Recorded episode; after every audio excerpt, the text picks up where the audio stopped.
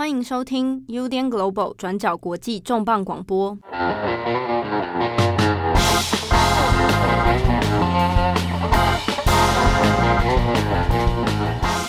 Hello，大家好，欢迎收听本周转角国际重磅广播。我是熊太郎正红，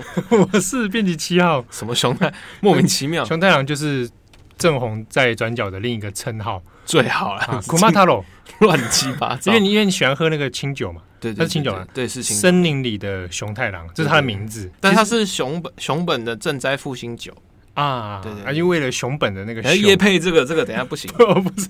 啊，这个熊太郎，呃，正红啊，我们今天的主题其实大家可能有猜到啊，谁会猜到？今天我们要讲的就是熊库玛。呃，其实，在过去一年啦，好像台湾这边其实有很多就是森林里面的悲剧了。像这个礼拜，好像就已经发生两起，就是我们台湾的国宝台湾黑熊在山上，然后被那个山猪钓，就是猎人用来抓抓山猪的那个钢索陷阱啊，其实好像不太不不不太应该使用，然后被抓到，然后截肢。那类似的事情，其实呃可能像以前我们在前前去年吧，前年那个南南小熊。啊哈哈哈哈！对啊，对对对对，那个时候台湾也是有很多很很动员起来，就是啊，还要让南安小熊平安的回家。对，可是后来其实大概也是每一两个月都会有台湾黑熊就是误触陷阱，那甚至就是截肢，嗯、那甚至在这个礼拜还有就是什么熊身上有枪伤啊？对，这熊是可能是七头狼，没有啦，就是可能有一些非法盗猎啊，或者是一些状况。那类似的事情，我们。也是这几年台湾环保，应该是说人跟动物之间的一些共存意识开始重新怎么讲觉醒起来嘛？对，或者是重新来检视一下人跟动物之间的距离啦，对、啊，还有关系啦，嗯、生存关系到底是怎么样？对啊，所以像就是黑熊妈妈呃也有在讲嘛，就是台湾就是应该要变成一个有熊之国，嗯、就是山林里面的东西，就是山林里面的主人，应该我们要尊重它，等等等。但讲那么多，其实是最近一年来哦，在日本，其实我们如果关心日本新闻的话，常常会看到就是哎，哪里哪里有熊出没。对，哎，这个这一年的，就是跟着疫情的状况之下呢，各地都有传出，就是说，哎，哪边有突然又有熊跑到人的村落里面，对啊，或者是说又有发生熊的袭击事件，那可能有人受伤，那不幸的有有一些人死亡。那这这一年来呢？也有发现统计了哈，相关的事件包含目击熊出没，嗯啊，到熊进入到人的社群里，以及这个袭击事件哈，都比往年有明显的增长。所以今年度到下半年的时候，年尾的时候，其实日本有一些媒体也开始在做一些讨论，而且主要也是因为，诶，明明已经进入冬季要冬眠的时候了，可是这一两个月哦，十一月、十二月都还是有出现，包含在北海道。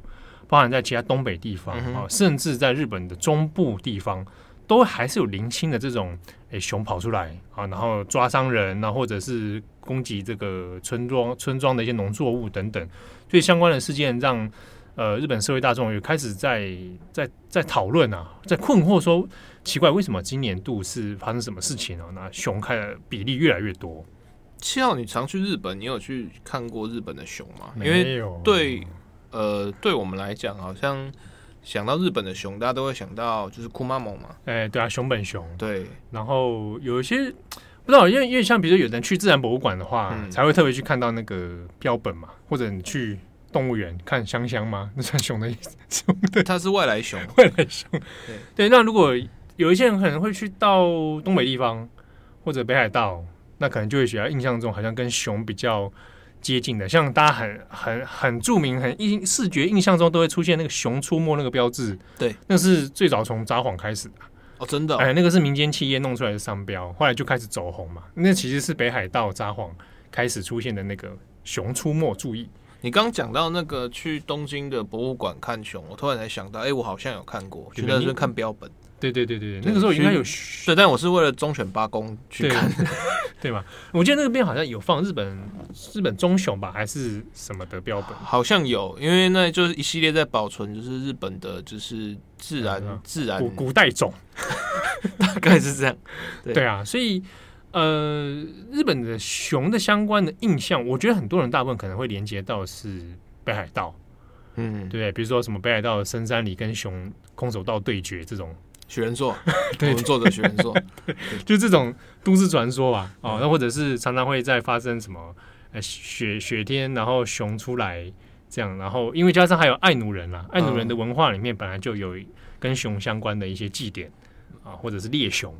不过日本它应该是有两种熊嘛，就是我们像库玛蒙，它是日本黑熊，对，呃，讲讲亚洲黑熊，亚洲黑熊就是。胸前有一个白色的月亮，嗯、呃，对。那另一种就是一般讲的棕熊了。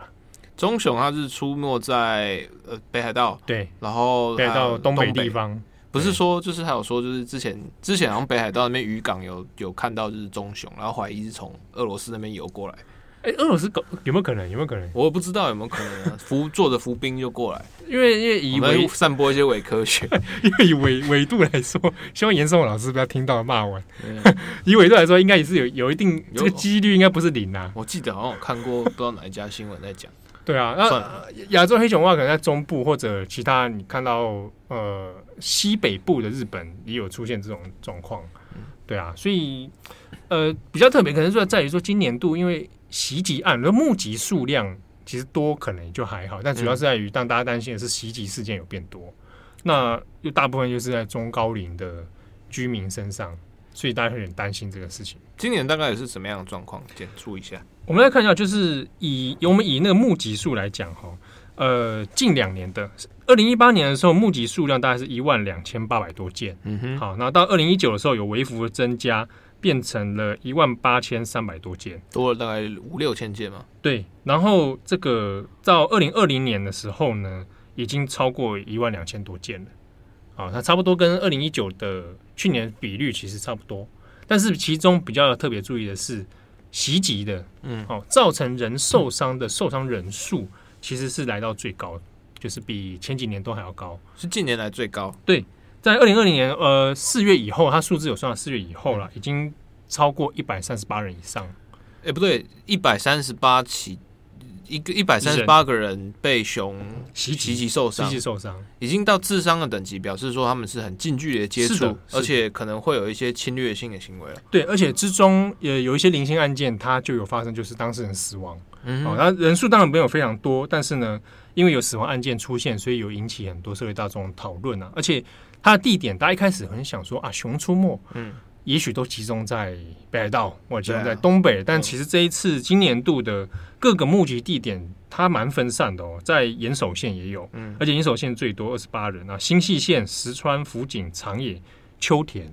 好，那这长野、秋田的山里也都有，哦，对，就是靠山区的部分都有发生熊出现在村落的边界，然后袭击事件啊，那导致很多人的受伤，那。呃，也因为其实大家注意到这几个发生的案件地点呢、啊，因为大部分都是在山里啦，嗯、啊，这个里是那个我们讲里长的里，啊，这个山里之间，大家就是有时候大家看可能日本的一些电视节目会看到，就是已经离都市的更郊区中的再郊区了，啊，那在可能在靠山远的地方，那有一些比较零星的集落，嗯哼，啊，那就是基本上就农家嘛，那大部分这一类的集落其实就已经是高龄化的社区了。那人口密集度也很低。那随着这几年的人口稍微就是老化的这个因的原因呢，所以在这边居住的关系，大部分都是老人。我现在有一个困惑，他这边讲的山里，它是比较像是山脚下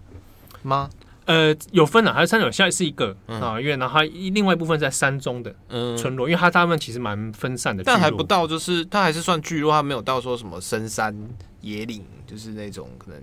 啊，你说那种真的深居的，倒还不像炭治郎他住的那种地方啊。炭治郎看看门家他们住的那种，对对对。呃，那种已经少了，原因是因为真的很少人住在那边，而且大部分是可能都被鬼吃高 高龄人士啦。嗯，对，那就慢慢凋零，可能会退到山脚下这一种边缘的地区，嗯、对吧？但是你以这种地理分布来看，那的确就是跟新闻事件说发生的就。被害者大部分都是中高龄的人士，嗯、而且都是农家人比较多啊，那就可以看出现在有这个趋势啊。所以今年度呃下半一直到下半年的统计，其实数字都还蛮高的。所以各地有一些地方，像新潟县都还发出了熊出没警报，熊出没警报就是要注意的是什么事情？其实他注意就是到大家有点要有点感觉要自肃了。哦，就是外面现在有熊，大家尽量不要到落单，然后尽量不要对，然后晚上出门。对，然后还有说，你如果家里有养宠物的话，嗯、你那个食物跟宠物都不要外放在你的家外面、嗯、啊，有可能会吸引熊的过来。那或者是他有时候叮你，如果你是靠山村的极弱的人，出入的时候身上最好佩戴会有声响的铃铛。哦，那个有诶、欸，那个去日本买都会。对对对，应该你对你移动的话，那有听到铃铛声，基本上熊如果听到，大部分不会靠近。啊，那所以他有发这个特别警报。那比较特别是说，就在这一周，我们录音的这一礼拜，新潟县又把警报延长了，就它延长到明年二零二二年一月，因为他说不知道为什么今年度熊冬眠的状况不是很理想，大家好像失眠。啊，不冬眠了，不冬眠，然后还在外面也有在外面活动，所以有点担心说，万一这种比喻持续在在发生的话，那可能对大家生命才有有问题，所以特别警报要延长到明年一月。对，所以今年度其实蛮多人讨论是这个现象的背后到底有哪些原因啊？或者是熊在日本的文化里面大概是怎样的存在啊？因为比如说像我们在讲，诶，传统神话啊，嗯，八尺神鸟。或者是说，哎、欸欸，好龙好了，啊，对，那熊好像神话故事里面，你看学学那个鹤德报恩也是鹤，桃太郎里面也没有熊，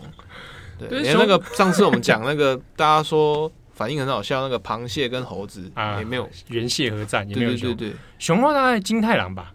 金太郎，金太郎，金太郎里面我觉得还有跟熊比例期。哦，好像有这么一回事。大部分熊，如果是如果我们放在日本的民谣或童话故事里面，大部分就是以以力力量的这种角色啦。哦，那还有那种星胸前的星月，这个跟台湾有类似的。嗯，像那个 Pokemon 也有新的版本，里面也有新月熊，好像。对对，好，好。不过讲到熊的文化里面。先可能分几个讲啊，一个其中一个是可能直觉联想到的北海道，嗯，哦，那主要还是因为爱努人自己本身跟熊文化就很接近，那个就是因为当地的特产动物嘛，嗯，所以他们也有一个猎，就是有点如果用日文的汉字或者音译翻译过来的话，有点就是说熊灵祭，熊灵祭，灵就是灵魂的灵，嗯，他就是说他一定程度说他要去做宰杀一个一到两岁的熊。然后来做献祭，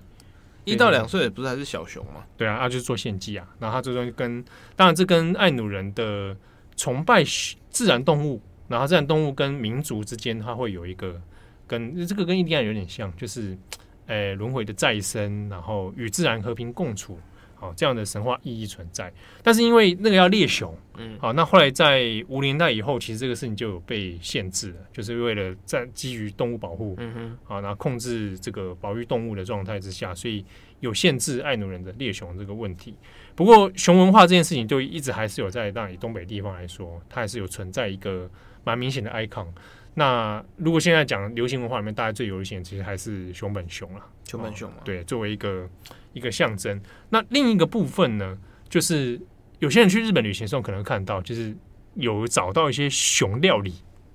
哦，最近几年就是像 YouTube 开箱啊，其实常会有一些日本的奇妙罐头。对，比如说，而且很奇怪的是，这些好像常常都集中在北海道。比如说，像最近好像有一波什么北海道的海豹肉罐头，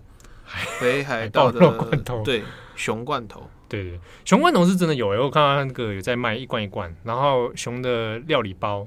啊，对啊，那一这个的确也就是跟日本跟吃金鱼有点像，就是他吃熊肉这件事情也算是一个历史上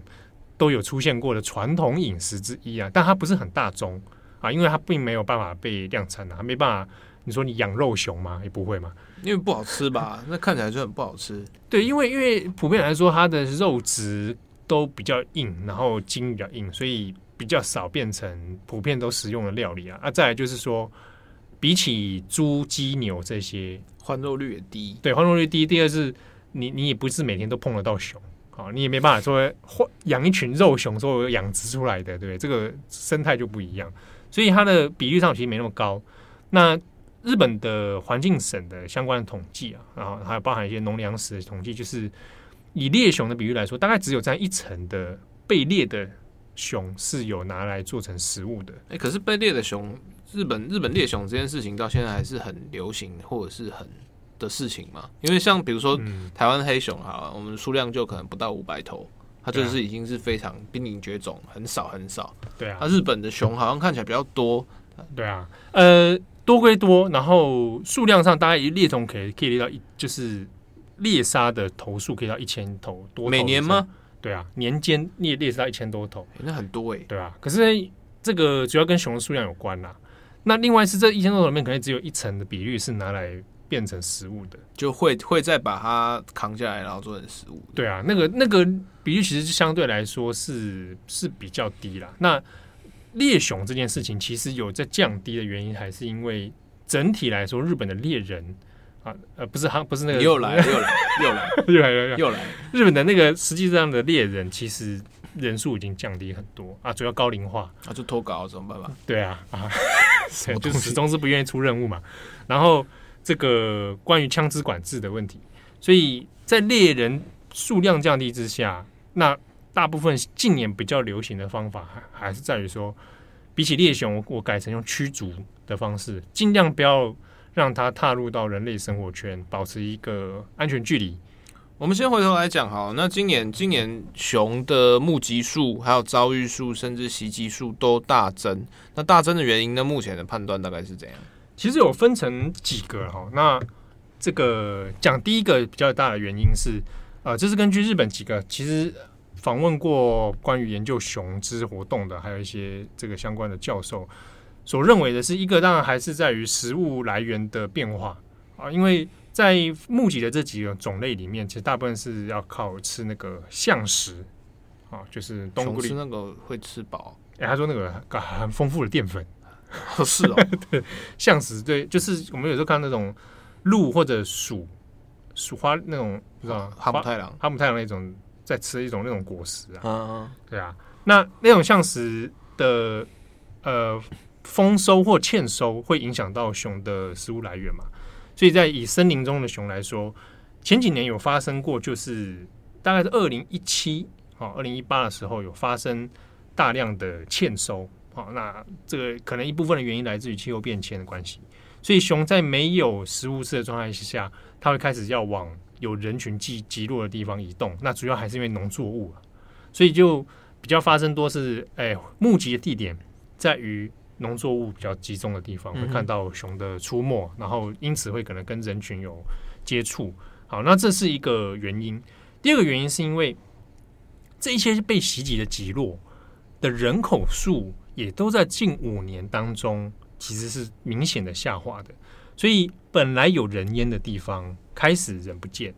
好，那以熊的特性来说，通常因为在山村里面移动的人，大概你都还是会有一定的活动嘛，嗯，啊，比如说你还是会有声音或者做工，嗯，好，那会有炊烟这种这种的东西，所以味道会有声音，对，那甚至他因为他们除了做农作物之外，可能也会豢养动物，所以会有声音这些。那通常来说，熊在这种呃，村落界限看到这样的状态下，通常不大会明目张胆的跑进去，因为他可能会会害怕，或者他自己会怀疑是不知道什么东西。但是因为随着这些人的退去，那就留下了可能荒废的村落哦，荒废的土地，所以熊的移动范围就开始慢慢的扩张。那越扩张，就开始又往更下面的村落移动了。啊，这个这部分就是跟整体来说，村落的人口高龄化，然后。人口减少这样的现象有关，提供了熊更大的活动空间。好，所以这是第二个。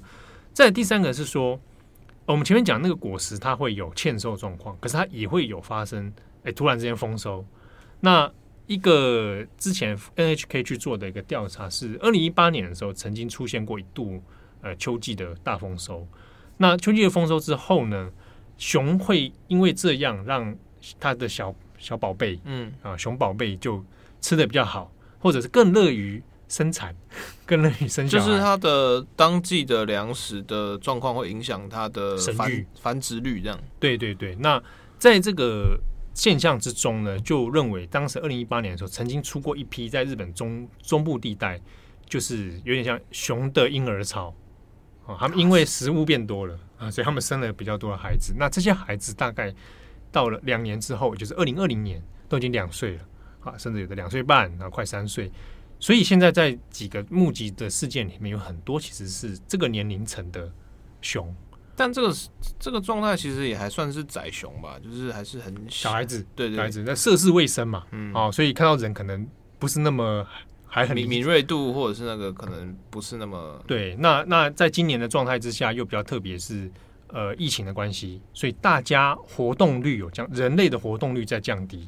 所以就变成呃，我看到一个相关的，他去做实地山村极落逃逃的调查，本来会有小朋友会跟他路过。这些山村集落在要去这边上学或者要去工作，那这些人烟都开始稀少的状态下，熊会误以为这边都没人了，嗯，啊，那可是也好像又有东西可以吃，所以就会开始往这些地方接近。可是其实有一些人类在这个区域里面是处于自述的状态，嗯，啊，在家里他其实人是在的，啊，所以也因为这个原因导致他们人跟熊之间的距离跟接触的频率就开始变高，啊，所以整体看下来。得出的几个结论啊，当然是呃饮食跟气候变迁的变化导致熊的生态有一些不同啊。那这之中还导致是说，现阶段冬季明明应该在冬眠的啊，没有冬眠。好，那再来就是因为疫情的导致人类生活形态变化，所以这种有点异常的状态之下，你跟熊之间的距离也也发生了一些比较过去没有的这种状态。其实理想上当然就是希望大家尊重熊，或者是说就是要喜呃。也不能说喜欢熊，但是就是在人熊遭遇的时候，其实它的一个基础的概念是不要接触，就是你要就是可能比如说你后退，或者是让它远离，让它就是不要主动去去接触它，或者是说你要就是对，因为在日本的相关的讨论里面，其实那些呃熊专家大部分都有反复出来强调，就是。尽量不要主动去特别接触它们啊！这一来是你有物理上的危险性嘛，它可能攻击你；二来是说还还有人畜共同传染病的问题。对，好，那呃，坊间有有人会问，像社会大众会说啊，那这样状态之下，熊越来越多袭击，是不是那我们干脆就来猎杀，强化我们的猎杀的数量？但是大部分现在所采取的方法还是尽量不以猎杀，是以驱逐。好，那这个驱逐方法里面。其实大部分是靠可能我要去在边界里面设置一些障碍物，或者是可能会发出声响的东西。那这里面就可能大家有注意到，之前日本有新闻，就不是有做那个在农田之间机器狼，对对，做了一套 长得很很恐怖、很恐怖的机器狼。其实那个部分，那个那个设置一一部分的原因是要拿来让熊感到害怕了。那就人比较看起来比较害怕，对，那个晚上如果经过那边会吓死，眼睛还会发亮，然后发出怪声。对啊，那其实你看它会有光亮，然后有声音，主要其实是要让熊知道说这一带是可能是一个界限的。好、那熊通常在这种状态之下，通常都不大会再靠近了。好，那这此之中其实也还涉及到呃人类生活形态里面比较被发现到的问题是，比如说垃圾跟食物的处置。啊，因为有几个案件里面发生在北海道的是，他可能是来跑在跑到人的集落里面，但他是去垃圾场，或者是去找那种食物跟果皮乱堆放的地方。所以，呃，现阶段的一些驱逐方法里面，也是希望说，那大家是不是在这方面的处理上面，要尽量杜绝说我让更多的食物在暴露在外面，嗯、啊，然后或者是。讲的呃，狗食啊、猫食啊，这种都不要放在野外，以免发生更多的危险。不过，像这个熊袭击事件虽然很多，那日本有没有比较一个好像骇人听闻的一个警示故事可以讲给大家听啊？有有有，这个著名的啊，在日本曾经发生过，大家可以上网找三毛别熊袭击事件。三毛别是地名，在北海道。嗯，好，呃，毛是那个毛发的毛，然后别是特别的别。嗯。那这个事件是发生在大正四年啊，一九一五年。大正这个年间，一九一五年，哇，现在很流行。大正，大正，对啊，大正这个就是《鬼灭之刃》发生的年代。嗯、其实我讲一个题外话，嗯、呃，《鬼灭之刃》不是最近单行本发售，已经在日本最后一集发售了嘛？对对，对，对，对，对。然后十二月初的时候有发售另一本是授权的《鬼灭之刃》外传。嗯，好，那那外传是在讲那个炎柱跟那个富冈义勇以前的故事。嗯，好，但是这个故事里面还穿插一个故事，是那个炭治郎家的爸爸。嗯，嗯那这个故事里面有有讲到一件事情，就是炭治郎爸爸跟一只很大的熊曾经交手过。嗯、呃，对，那那个熊，呃，我有看到有那种 动物专家来特别讲那个那个事件，有一点取材自当年这个三毛别熊事件。这可是因为发生在大正年间呢、啊。好好好，对，就是说，在过去的确有发生过一个。大正年间，一个蛮蛮骇人听闻的哈，在三毛别这个乡村里面，就是有一头大棕熊，嗯，那身高非常之高，那有两二点七公尺啊，那很大哎、欸，对啊，那就在集落里面被被这个村民目睹之后，就感到害怕，就会有一天发生在村落里面一个池田一家，嗯，好，那家人这个外出，结果家里留下这个小孩跟妈妈，嗯，啊，回到家里面发现小孩惨死。啊，然后妈妈失踪，就后来发现是熊把这一家人杀害了，然后把妈妈拖走了。哎呦，啊，然后就才去雇了猎人团，说要来消灭这个熊，结果就等了很几天都等不到。那之后又在发生同一个集落里面，别人家同一只熊又去袭击，然后啊，不是猎人团来了，对，就是没有就没有堵到，然后猎人同一袭击，然后也造成多人死亡，整个事件。导致七个人死亡，然后三个人重伤，是日本最严重的一次单次的熊袭击案。那后来是在猎人团的围剿之下，才把他就是打死。那打死之后呢，这个这个三毛别的俗称三毛别熊啊，他就被有点像是分尸，烤掉截肢解，因为它可以卖，它那个内脏的肉可以卖，所以就分给这些猎人团拿去卖。但因为这个事件哦，我中间比较轻描淡写，是他因为他袭击了两户人家，嗯、那个中间的过程有一些史料的记载，就是当时食人回忆什么的。那大家可以有兴趣可以上网找一下，它其实有有一些有相关中文资料翻译，它过程其实蛮蛮骇人听闻的。我听不懂哎，就是呃作案的是熊，作案的是熊，好像有一个行凶回忆。是去审问他吗？不是，是因为有当事人有有幸存者，嗯，然后会去回忆那几天，因为他短短时间十二，他发生在十二月的短短几天的连续杀人事件啊，都是这只熊犯下的。那呃，三毛北那地方当地还有那种类似那种在地的文史资料馆，会做那个历史场景模型，靠腰，就这个熊，大家在农村里面，然后抵挡一只怪熊。熊对，那这个事件后来因为变成有一点像是历史。那种历史恐怖事件，所以在日本文化里面，有时候三不五时会讲那种大熊的袭击村落，然后觉得这个熊好像有点太过聪明啊，比如说他会知道人的埋伏时间，然后或者他识破你的陷阱，对，然后或者进到家里面会挑弱者下手，然后还把人叼走去当备又储备粮食，所以在当时其实引起蛮多的震撼。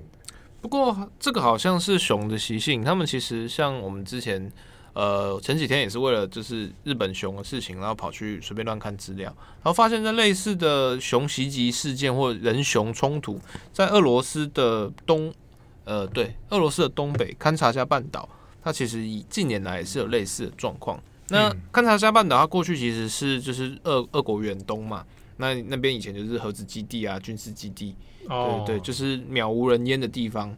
那呃，在过去其实。熊那个地方就是熊，就看他就是以那种万熊之国闻名，就是熊超多的。对，因为它地方又有就是又是很多森林，然后又动物园，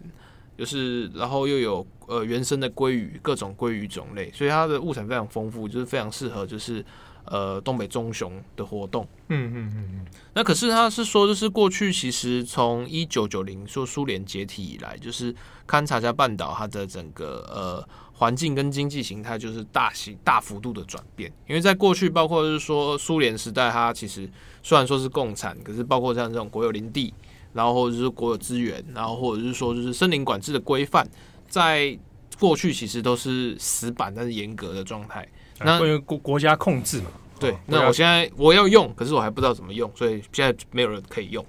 解体之后，现在 大家自由了。对，然后。在苏联解体之后，其实有一段时间是那种资本主义狂飙期，就是大家开始裙带资本主义，就是哎，七号今天有有门路，对我可能是旧旧时代的那些精英，对我有一些人，哎，也不一定，就可能只是就是在精英的朋友，然后知道门路，然后就去标国国家的案子，然后就变成哎国营石油公司的总裁。哇，对，就是用这种扮猪吃老虎的事。那那那个年代有很多这种，就是 oligarch，就是那种石油巨富啦，国营石油巨巨富，就是用非常低的成本，然后来承包，就是就是很大笔的土地资源。所以像这这二三十年来，就是那边勘察加半岛是以就是鲑鱼养殖，还有就是渔业，特别是鲑鱼出口啦。对，那主要就是跟那边的产物、自然资源其实直接相关。他们说那边的什么蓝背鲑鱼还是什么，就是是超好吃啊，是亚洲品质最高，所以就是本地人吃不起，然后就是把它养殖，然后送到就是东亚市场去。哦，对，那可是问题是，呃，在过去其实那边的熊，其实就是可能各在某些地区，它跟人的比例已经到一比一的状态。因为因为一方面人烟也稀少了，对，然后那边熊很多，对。那你当你的呃大规模的养殖业把鱼都圈走了，嗯，然后甚至就是你禁止就是河流里面有野生鲑鱼啊，因为我要养殖，对，你要养殖这些鲑鱼，现在变成就是财团的东西，对。那熊没有鲑鱼吃，那会变成什么样？就开始跟人类有密集，就要叫熊来跟你买，对，对。那熊没东西吃，那怎么办？改吃。改吃素，对。那在这种状况之下，就是俄罗斯的人熊冲突，其实，在东北地区其实也很严重的加剧。那之中，因为冲突多，所以像我们刚刚讲，就是就是包括是呃熊杀人、人杀熊的事件，它的一些经验就也变得比较密集。那比如说像熊，它会有一个习性，它是会它打打猎抓到你这个之后，他会先把你藏起来，过两天之后再来慢慢吃。一方面是就是保存食物习惯，二方面是就是避免被争被抢走争夺。嗯嗯，对。然后再来的话，就是它确实就是在一些在传统，因为勘察加半岛那边还有一个森林保保护区，就是世界遗产认证，所以它其实照理来讲会有很严格的就是呃呃林林务管制规范。然后就是有熊的话，它理论上你要打电话去叫驱熊队来。那大家的策略也都是说，就是那你第一时间其实就是把它吓走，比如说丢烟雾弹啊、闪光弹把它吓走，对，然后尽可能不要接触，因为只要熊跟人一接触，熊就会知道人很废，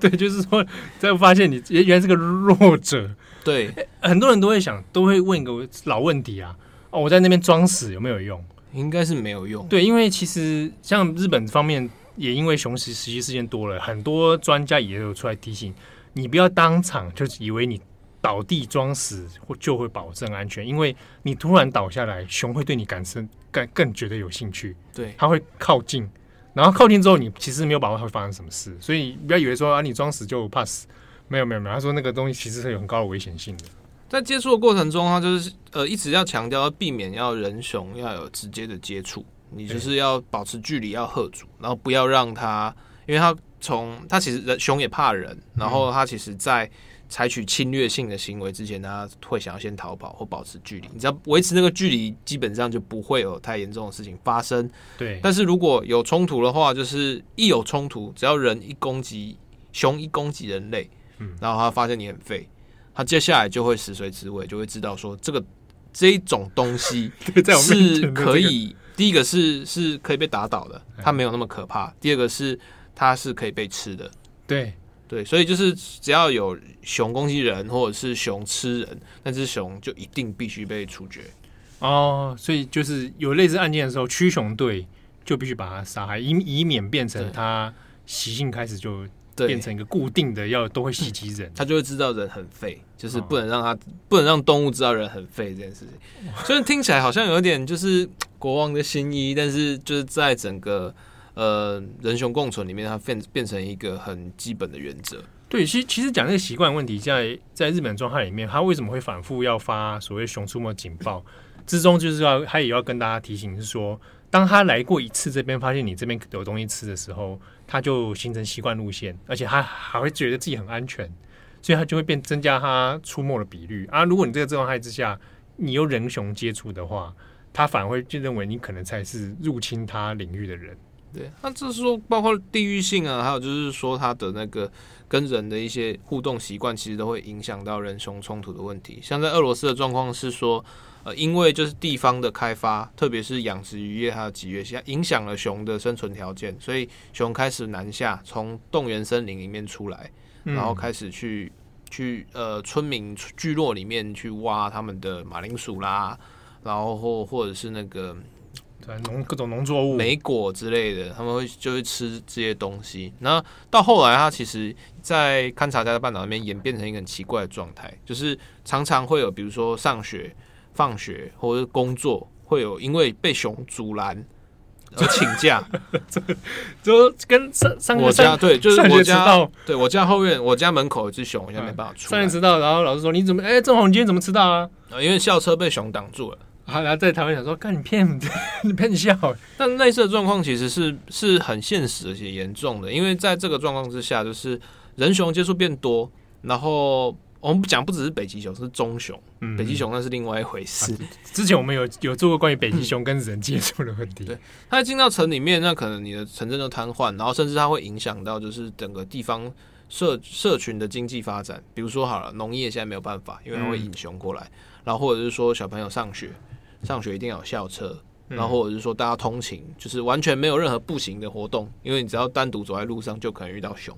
对，你必须一定要开车才安全，然后或者是说，就是小朋友必须在天黑前回家，没有什么课余的时间，因为你不知道哪里熊会出没。状况其实在过去五年之间变得恶化成如此田地。哦，然后还有特别有提到说，这过程中其实它还有牵扯到很多人熊，就是整个勘察加半岛生态是在很剧烈的倾斜。那在九零年代，就是这呃苏联解体之后，所以渔业养殖是一回事，还有另外一个是。大量的猎捕，包括是说那个时候就是，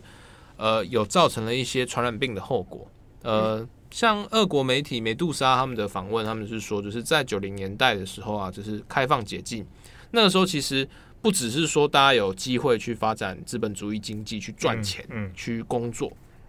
它同时还包括就是旧有的那种共产配给制度。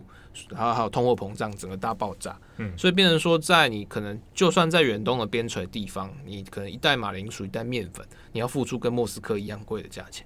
哦，对，因为你至于物资匮乏嘛，那所以就变成说，那好，大家就开始来想尽办法要生存下去。然后其中一个就是猎人，就是去猎熊、去狩猎，包括像是皮毛啊，或者是说就是呃，可能一些比如说熊掌好了，就是可以出口到亚洲的其他市场去，像是。不要讲中国好，像日本其实以前就对对对，呃，熊的内脏啊，然后也有熊掌作作为入入那个进口的。对，皮毛这些东西，其实像日本以前象牙、阿里不达他们其实以前是亚洲的消费大国。对啊，还有那个那种。整片人，就把搭那种熊皮有没有？当做装饰战利品的那种，那个在日本其实也一度就是很兴盛。在中国市场之前，九零年呃八零年代九零年代这些东这些野生动物产品全部都销往日本去。嗯，然后呃在这段过程之中，就是很多猎户会去猎熊，然后人熊冲突到一个高峰。那可是中间它其实就比如说造成的问题是在九零年代，可能百分之十的熊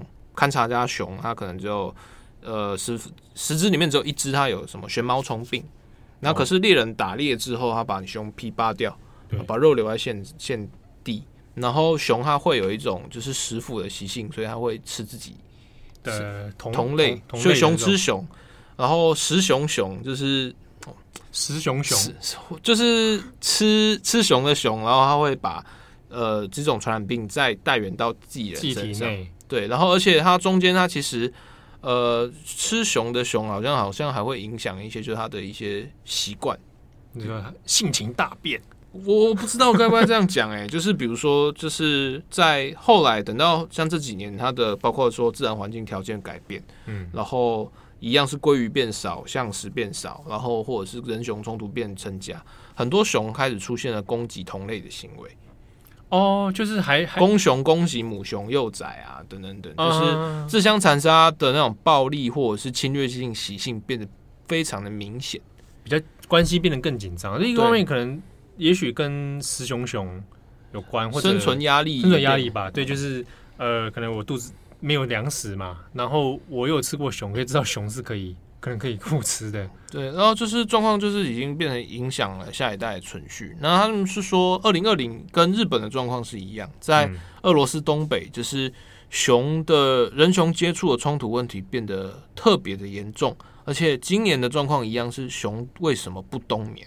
对啊，因为到现在俄罗斯也是十二月还有传出相关的事件嘛。对，就是本来应该这时候他们就应该要回到动员去了，然后。他们推测了一个两个原因，一个当然就是气候变化，因为今年是确实是呃有史以来前三暖。对。然后第二个问题是今年的气温跟今年的粮食收成不好，就包括鱼啦，还有就是森林物产，可能影响了就是熊在进入冬眠前的蛋白质摄取，所以逼着它必须强迫自己延后。要冬眠时间，因为我现在还没准备好，那个营养还不够。对，如果我现在冬眠就会死，所以我必须要尽可能推迟我的那个生理时间。哦，所以才导致到了十二月了，都还没冬眠，还在继续觅食的状态，而且侵略性变得更强。对，而且这样如果就算好了，明年一月他可能顺利冬眠了，那他的那个期间又等于整个往后推迟，哎。这样状态之下，搞不好会变成以往后面几年来说，搞不好都会变成一个持续性的习惯，甚至根本连活不过这个冬天也不一定。哦，对，有可能哦，就是食物状态都没有的状态下，我我我之前看到上应该是前两周吧，应该是石川县那边的影片，就是那个熊跑进很都会的地方了，就是已经不是村落，跑到那个他们那种 shopping 中心里面去，然后之中还有追着车在跑。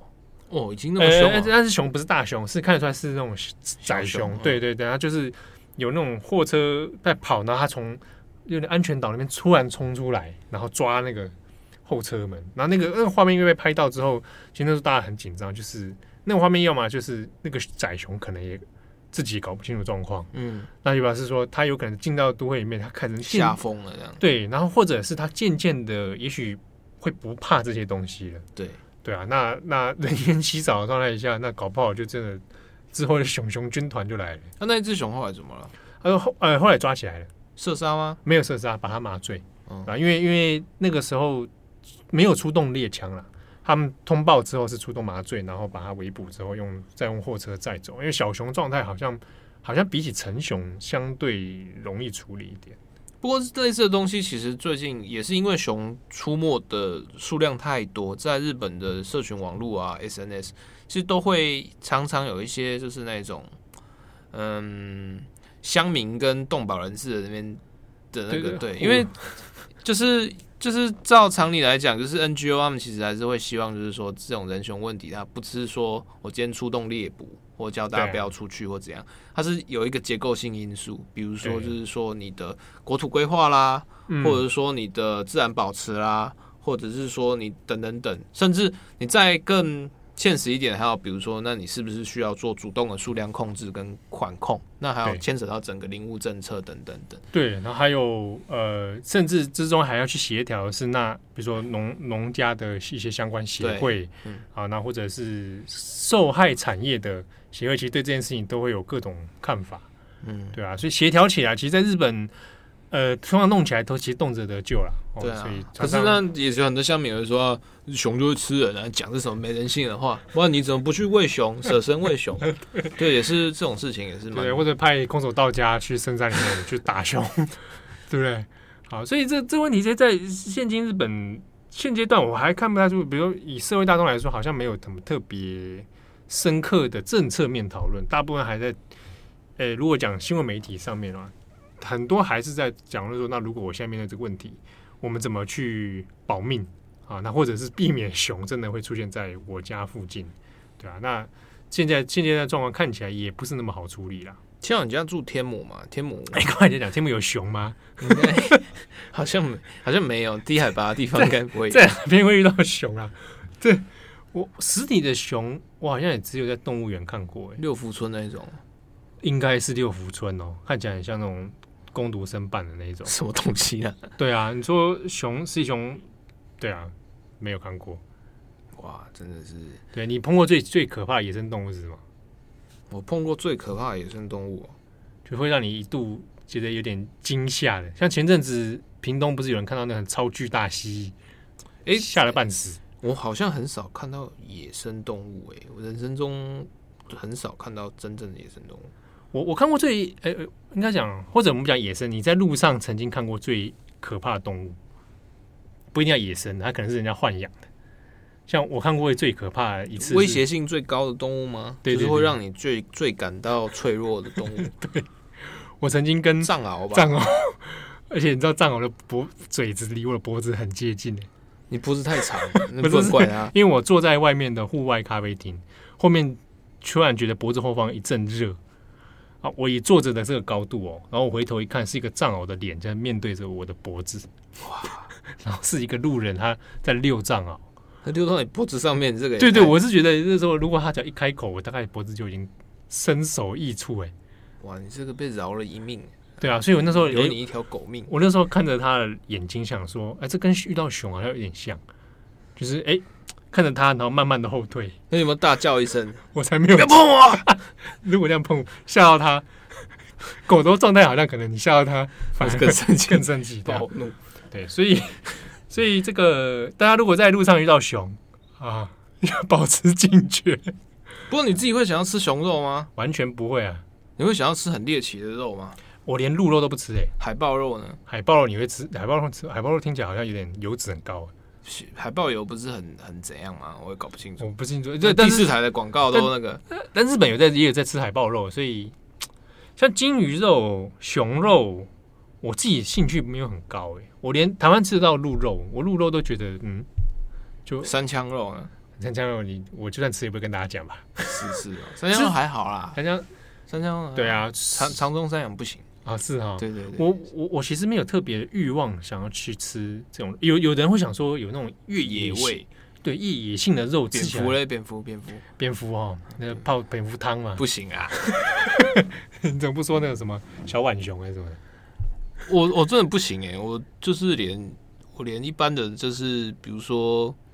比如说鸭头那种我就不行了，你不要说我我鸡爪都不吃哎，真的哦。对啊，听起来好像是你的问题，虽然我也不吃。就是我自己有有，其实我自己有在有意识的减少肉的种类啦，吃的肉种类，因为总量是吃的还蛮多的，并不是总量，我是 因为我知道我不要看七号这个样子，就是他 因为我肉吃到不行，因为我知道自己会吃很多肉类，所以我希望，而且你都吃那种高筋肉，就是哇，很很那个的，所以我才想说我减少种类来。增加我的环保性 有吗？比如说我我就不会太我不会去吃鹅，为什么？就减少种类嘛。那我把我不要不，不吃鹅比较环保嘛？不要不急的肉类把它取消掉，比如鹅啦，像鸭也很少吃啦，除非非必要不吃鸭，对啊，那你更不用说其他肉类，我是兔肉我都不吃，兔肉也不吃哦。嗯，就兔肉你端到我面前我也不，no no no，因为我属兔，所以我我我我我在这方面我这很坚持。所以你不能吃那种，你属龙嘛？但是我吃什么？欸、我不能吃蜥蜴。哎、欸，对啊，两两栖类的你不要最好，爬虫类你最好别吃。好烂透了。好，那感谢大家的收听，我是编辑七号。这难结尾，超怪，会很怪吗？对啊。那那那你收个尾看看。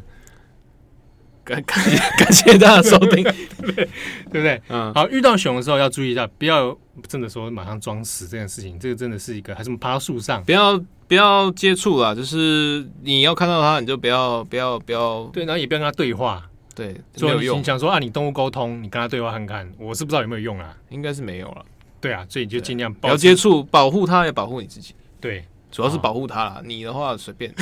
我我你随便，我随便。保护熊。啊，守护我们的有熊国。对，好，那熊出没大家请注意，我是编辑七号，我是钟，我们下次见，拜拜。感谢大家的收听，想知道更多深度国际新闻，请上网搜寻 Udan Global 转角国际。